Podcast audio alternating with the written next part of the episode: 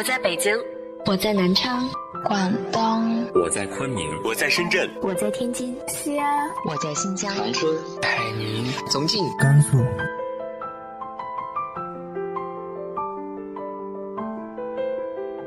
这里是 FM 幺八零八四，昨天的你的现在的未来，我是主播背着吉他的蝙蝠女侠。无论你在哪儿，这里都有我的温暖等你。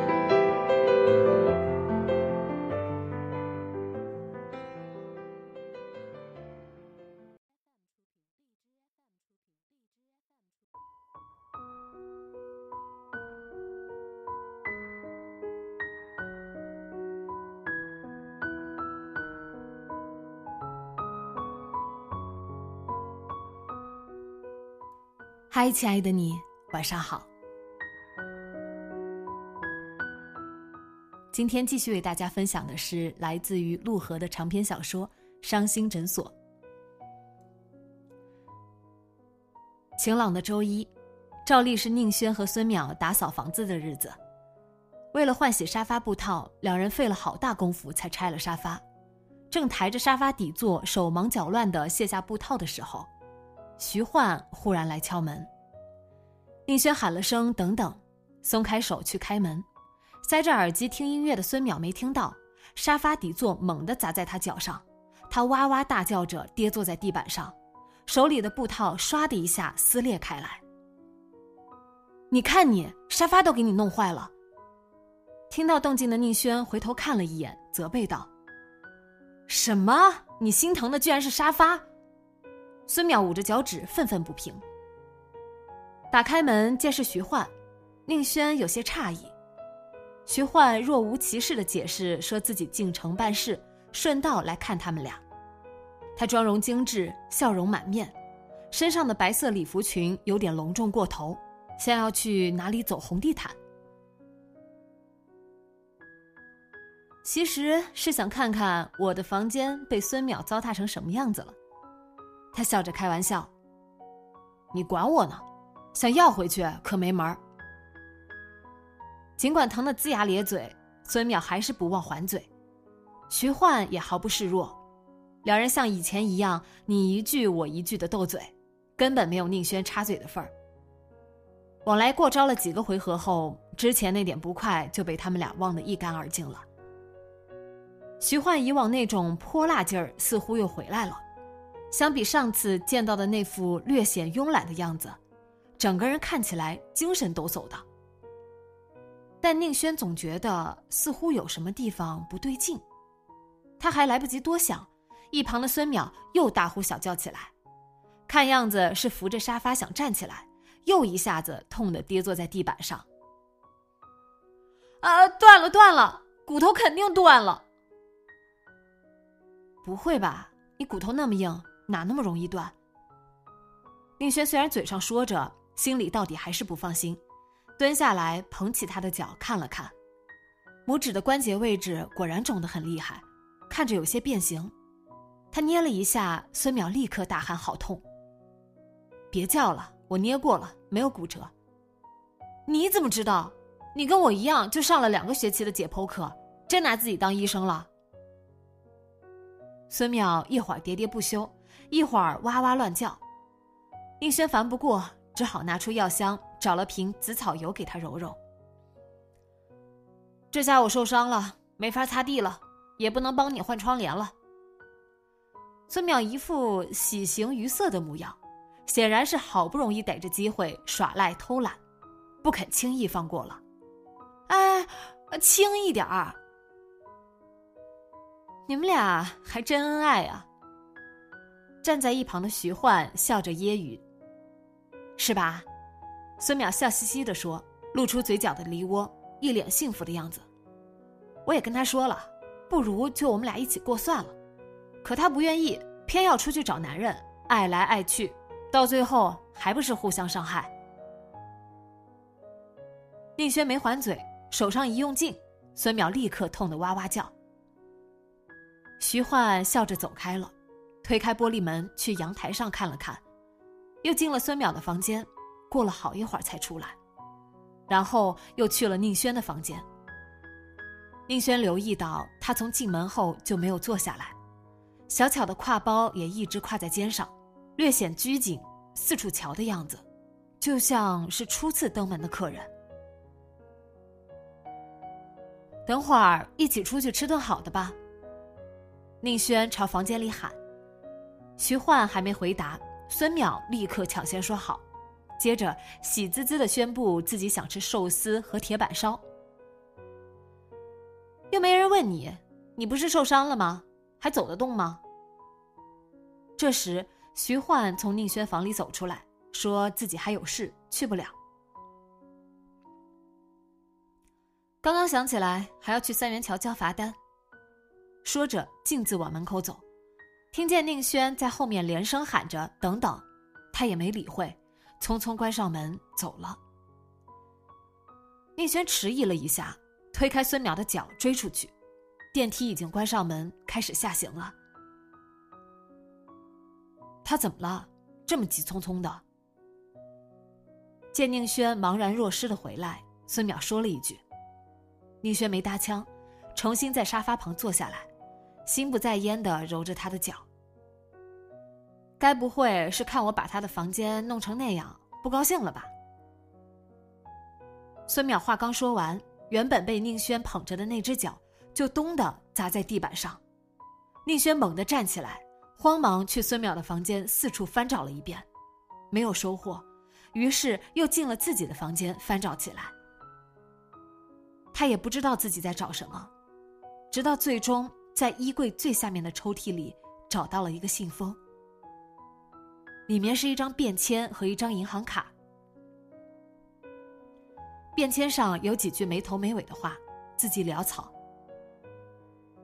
密码写在卡背面了，是我自己的钱，都怪我天天乱买东西，上班这么多年只存下这么一点，不知道能给谁，只能便宜你了。钱不多，你就收下吧。反正你也没地方可退。一阵眩晕，冲出门去的时候，宁轩听见孙淼在后面喊了句什么，明明一字一句听得清清楚楚，他却完全听不懂，仿佛整个人被装进了玻璃瓶里，周遭的一切都被隔离在意识之外，什么也无法感觉，什么也无法理解。他来不及等电梯升上来，一口气跑下二十多层楼梯。走捷径横穿小区花园时，差点摔了一跤，干脆扔了拖鞋，光脚跑。徐焕的车不能进小区，应该停在外面的马路边，但愿他停得太远，走得太慢，还来不及离开。宁轩怀着一线希望，沿着停满车的辅路往前跑，一边搜寻着徐焕的车，脚底啪嗒啪嗒踩过被太阳晒热的柏油路面，震动从脚下直顶头顶。强烈的懊悔让他感觉四肢发凉，身体麻木，仿佛装着他的那个玻璃瓶被灌满了冰凉的盐水，把他整个人腌制起来。等一等，求你了！宁轩一边跑一边在心里祈祷。然后，仿佛眼前出现了一道彩虹，一个穿着白色礼服裙的背影映入眼帘。徐焕蹲在白色车子旁，正埋头在挎包里翻找什么。地砖上散落着遮阳伞、化妆包和湿巾，似乎是在找车钥匙。他一边烦躁地翻着包，一边往外扔东西。尽管看不到他的脸，但宁轩知道，他哭了。他原地等了片刻，才开口喊了一声。徐焕转过头，又立刻扭过头去。宁轩有意放慢脚步，看见他用手背蹭了一下脸，开始往包里捡东西。忽然想起来，我也要去交罚单，可以顺便捎上你的。宁轩若无其事的说着，在旁边蹲下来，帮他捡起一个皮夹。不用了。徐焕接过皮夹，依旧低着头。我还是自己去吧。干嘛多跑一趟？又不着急，就这么决定了，省下时间正好可以吃饭。宁轩不由分说的夺过他的挎包，挽住他的胳膊往回走。别磨磨蹭蹭了，孙淼还等着呢。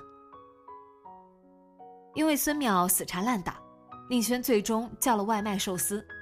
三个人围着茶几坐在地板上，一边吃东西，一边有一搭没一搭的闲聊。孙淼像平常一样没心没肺的，不停撒娇耍赖逗弄徐焕，一副若无其事的样子，也不知道是真不知道还是故意装的。哎，水！说的正开心的时候，孙淼忽然叫起来，大概是只顾着逗乐，蘸芥末的时候也没看，蘸的太多被呛着了。宁轩赶紧倒了杯水给他挠着后脑勺，看着他把整杯水直接倒进喉咙里，哇，爽！孙淼呼出一口气，满足的笑了。又一次被浪费了感情的宁轩愤然推了他一把，两人正嬉闹着。忽然听到一声哽咽，茶几对面的徐焕在流泪。你也吃芥末了？被孙淼一问，他立刻蹭了蹭眼泪。也不知道是不是老了，这阵子越来越矫情了，还动不动就流眼泪。老什么老？我还比你大六个月呢，最讨厌比我年轻的人说自己变老，想挑事儿啊？徐焕咯的笑了一声，就是在地板上躺下来。宁轩伸手拨过他的脑袋，让他枕在自己的腿上。他抚着徐焕的头，手指捋过他的头发，指尖立刻留下一缕干枯的发丝。他抬起手示意孙淼：“抑郁加剧的时候会严重脱发，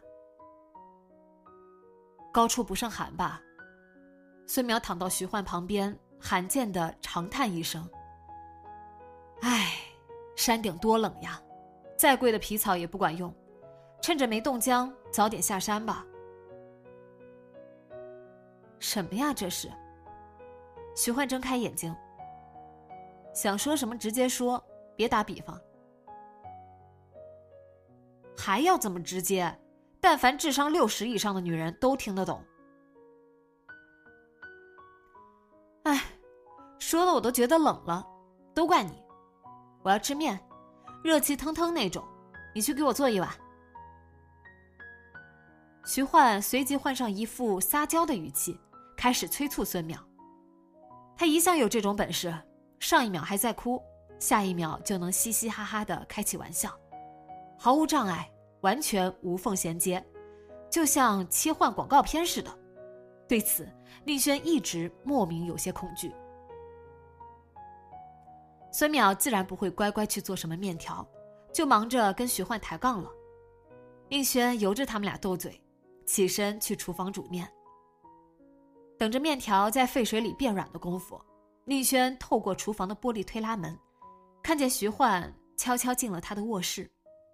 过了好一会儿才走出来，看起来有些困惑，还有些不安。宁轩正想缩回来，徐焕刚好抬头，见他目光锐利，宁轩报以一笑，拉开玻璃门走过去。刚从长裙侧兜里掏出那个信封，就被徐焕一把夺去。还没来得及看呢，就你那鬼画符一样的字，谁看得懂？话刚说出口，宁轩就意识到其中的自相矛盾。徐焕对他的掩饰毫不领情，粗鲁的把信封揉成一团，嘎嘣一声，似乎是里面的银行卡被折断了。哇，什么什么？孙淼一见，兴冲冲跑过来，遗书吗？给我看看，我不管什么鬼画符都能看懂呢。你滚！徐焕伸手去推孙淼，却被他一把抓住手腕，两人争抢着揉成一团的信封。像两只打架的小猫，嬉闹着倒在地板上。看着徐焕咬牙攥紧拳头，额头青筋暴突的样子，宁轩忍不住笑了，忽然放下心来。他不会自杀的，可能连他自己都没有意识到，像他这样的人，不管人生多么无望、多么乏味，总能找到活下去的理由和力量，要不，他早该死掉八百回了，根本撑不到今天。这时，徐焕的手机响了。哼，接起电话，听了片刻后，徐焕嘲弄的笑起来。那他现在怎么样了？是要我汇钱赎他吗？不如我出五百。你帮我多揍他一顿。他挂断电话，哈哈大笑。这个骗子，太逗了！说我妈吸毒被他抓了，真是笑死我了。他肯定没想到，不是每个人都有妈，刚好我就没有。哼！电话再次响起，徐焕没接，只管继续冷嘲热讽。铃声持续不断，自动挂断后又响起时，宁轩接了电话。电话那头自称是警察的人让徐焕去趟派出所，还让他准备生活用品带去医院。不用说，骗子不会让人去派出所的。在急诊病房见到徐艳回，宁轩和孙淼一时没有认出他来。没有理由认得出来。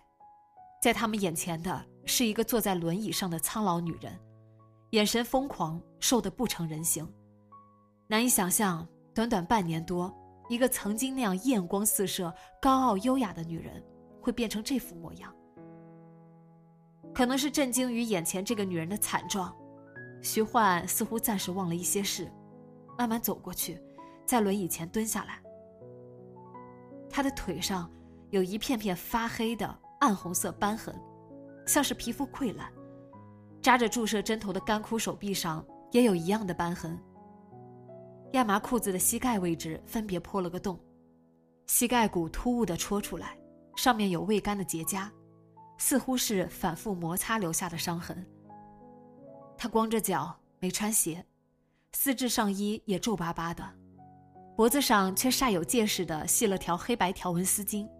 看起来像是临出门前匆忙装点的，全身上下也只有这条丝巾，依稀残留着他往日的风采。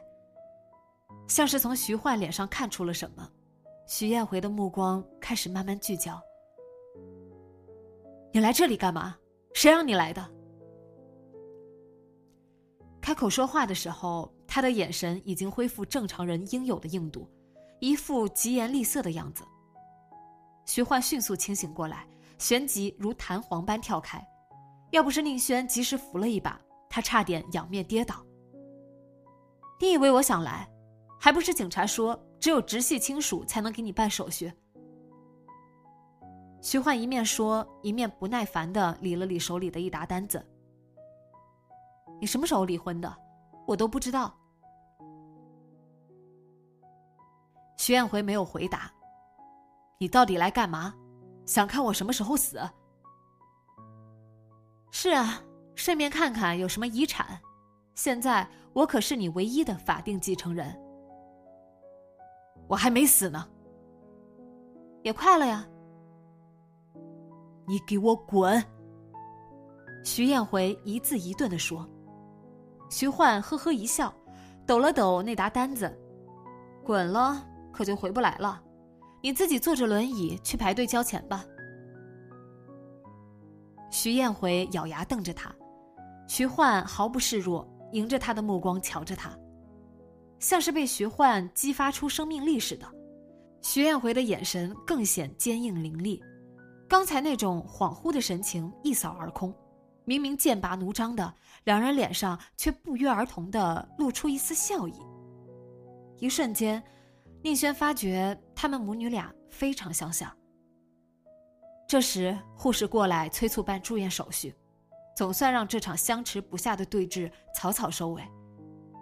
徐焕拿着单子去交钱，宁轩和孙淼推着徐艳回回病房，仿佛徐焕一走，也顺便把他的活力带走了。坐在轮椅里的徐艳回立刻变得有气无力的。进电梯的时候，放在踏板上的光脚掉下来，他连抬一下的力气都没有。看来他的状况比预想的更糟。急诊医生告诉他们，因为长期吸毒过量，徐艳回的身体已经完全被摧毁了，全身脏器衰竭，皮肤大面积溃烂，双腿也早已无法站立。据警察说，被发现的时候，徐艳回和另外两个一起吸毒的女人，像爬虫一样在房子里爬来爬去。地板上满是垃圾和呕吐物，因为房子在他名下，他还涉嫌容留他人吸毒。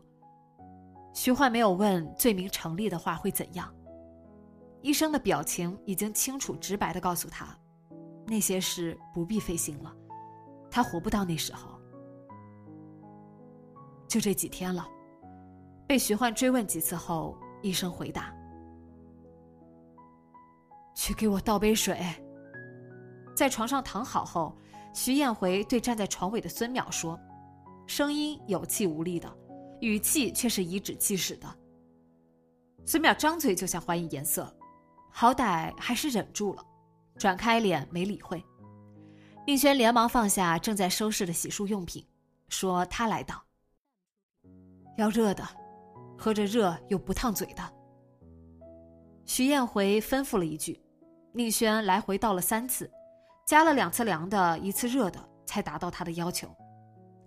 喝完水，他开始指挥宁轩调高床头的高度和角度，折腾了五六分钟，才终于满意了。整个过程中，他只是一动不动的躺着，连头都不动一下，像在节省力气。要不雇个钟点工吧？早就看得火冒三丈的孙淼说了一句：“对呀。”徐艳回立刻赞成，像是没听出他话语里的讥讽。雇两个吧，把床单换一下，再去家里做点吃的送过来。我要洗个澡，把我的衣服收拾一些带过来，还有洗脸护肤的。要不要顺便做个 SPA 啊？这次徐艳回终于动了一下头，转脸看了看孙淼。那眼神就像刚刚发现房间里还有另一个大活人，然后他笑了，尽管面容憔悴不堪，他的笑容却依旧娴熟迷人，亲切中透着精心掩藏的倨傲，跟宁轩第一次见到他时别无二致。好呀，他笑眯眯地说，声音婉转如同唱歌，就像徐焕平时撒娇时一样。毒舌如孙淼，一时竟也找不出奚落的话来。随后，徐艳回开始埋怨床垫太硬，枕头弹性太差，朝西的窗户太晒了。接着从西晒说到房子的采光，又从阳台与花园说到人的品味与地位，越说越来精神，脸上神采飞扬的，和刚才有气无力的样子判若两人。就那个喜欢做菜的男演员，费劲巴拉的凑钱买了套二手的，搬过来都没人踩他，戏子不入流。啊，你以前不也是？一直忍着没说话的孙淼忍不住插了一句：“我又不靠那个讨生活，那你靠什么讨生活？”徐艳回没有继续理会孙淼。弹性一点没被破坏，接着开始说那个男演员的妻子品味差，买包专挑那种亮眼时髦的爆款，一看就不懂行，只会听奢侈品销售忽悠，不像他买的那些包没有一个不升值的，考验的就是眼光和品味。别人买包是花钱，他买包是投资和收藏。随后又从包包说到买包包的女人们。是不是原配，花的是谁的钱，一眼就能看出来。又说到，女人还是要自己赚钱，花别人的钱总有代价。像那些年纪轻轻就背着几十万包包的女人，他根本就看不起，只管自己滔滔不绝，完全不管别人想不想听。哎，我对有钱人买什么包不感兴趣。孙淼终于受不了了，插嘴道。对什么钱不钱的也不感兴趣。徐艳回拨了拨脖子上的丝巾，淡然一笑。明明是他躺着，孙淼站着，他却抬着下巴，垂着眼睛，一副居高临下的样子。钱这种东西就像野兽，鄙视它可不管用，你只能去驯服。我有一个丈夫说过。哇，你有几个丈夫啊？三个呀，怎么了？徐艳回说着，皱了皱眉，像是怪孙苗打岔。刚刚说什么了？啊，对，钱这头野兽。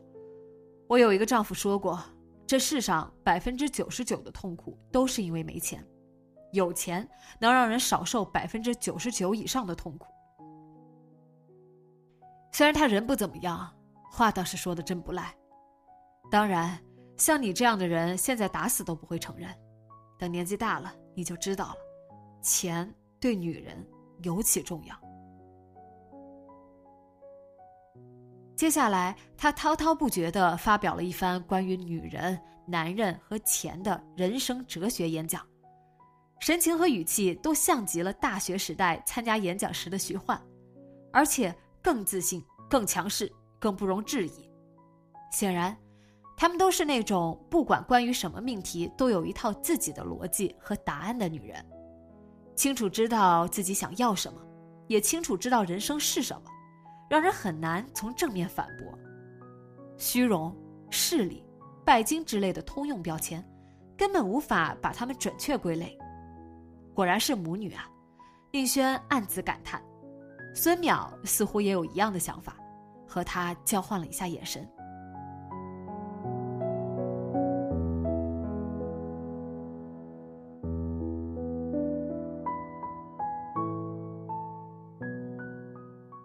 后面的故事下周三继续说给你听。今天的节目就到这里，今晚做个好梦，晚安。